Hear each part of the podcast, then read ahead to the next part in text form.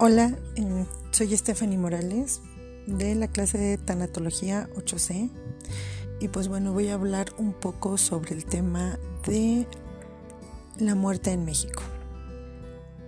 Como tal, pues bueno, la investigación nos habla de una cosmovisión que teníamos en la época prehispánica sobre la muerte, en la cual la muerte para el mexicano de esa época era algo buscado, era algo casi em, dilucidado por ellos, ya que para ellos la muerte era enfrentada de pie y delante de ellos.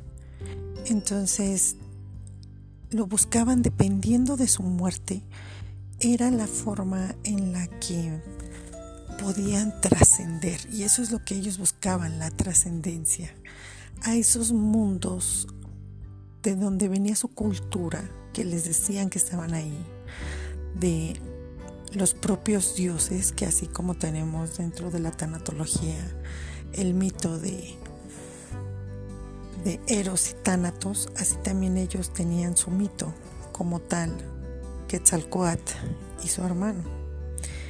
Entonces, uno hablaba de vida y el otro hablaba de muerte.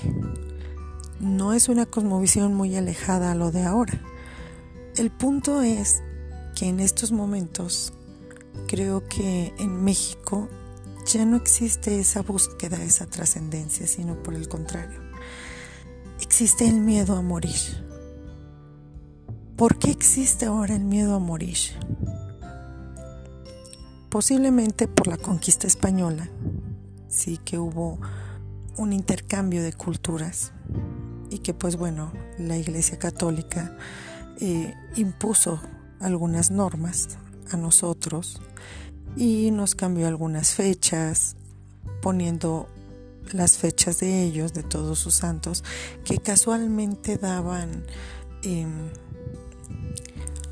daban la cosmovisión de ser las mismas fiestas.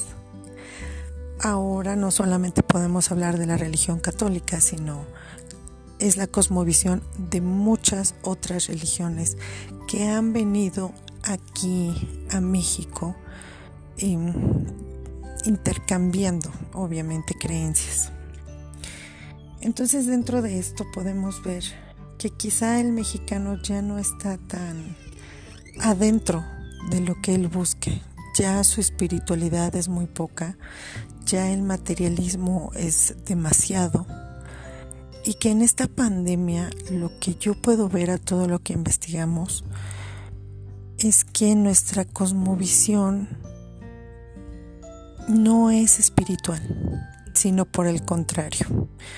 Es una cosmovisión, o fue una cosmovisión en su tiempo, de todo lo que puedo palpar. Se nos olvidó como que el poder es ejercitar esa espiritualidad que al final es lo único que tenemos y que nuestros antiguos mexicanos lo hacían. Por eso ellos no le tenían miedo a la muerte, ellos la enfrentaban. Y ahora a nosotros nos da miedo enfrentarnos a ella. Nos da miedo el momento que nos dicen tienes una enfermedad terminal o tienes una enfermedad crónica o preferimos simplemente ni siquiera acudir al médico para que no nos digan esto. Preferimos andar así por el mundo caminando y no saber y que la muerte, dicen por ahí, nos agarre desprevenidos. Entonces, en esta forma hemos visto cómo se va evolucionando. Los factores que son Siempre hay un Dios, siempre hay una espiritualidad, siempre hay una religión en la cual va enfocada, pero lo que nos hemos perdido es en ese ejercicio espiritual, en ese ejercicio espiritual del disfrutar vivir, no por cosas materiales, sino el disfrutar un plato de comida, los sabores que tiene el salir en algún momento y que el aire te pegue en el rostro, poder ver la luna, poder salir y ver cómo acaba de llover y las gotas de agua resbalan por las hojas de los árboles. el salir con tu familia, el jugar con tus hijos, el hablar con tu esposo o con tu esposa, el poder vivir cada uno de estos momentos que anteriormente lo hacíamos, que los mexicanos en la cultura prehispánica lo hacían, porque le daban esa importancia, ahora ya no lo es. Entonces, no sé si cuestionarme si la pandemia al momento de parar nuestras vidas fue una bendición o una maldición. Creo que eso lo sabremos dependiendo de la cultura, usos, costumbres y pensamiento de cada uno de nosotros. Esto es lo que me queda esta investigación sobre la muerte en México. Muy enriquecedora porque nos hizo ver la cosmovisión que teníamos antes. Tal vez replantearnos dónde perdimos esto, a pesar de todas las fiestas que hacemos hacia la muerte.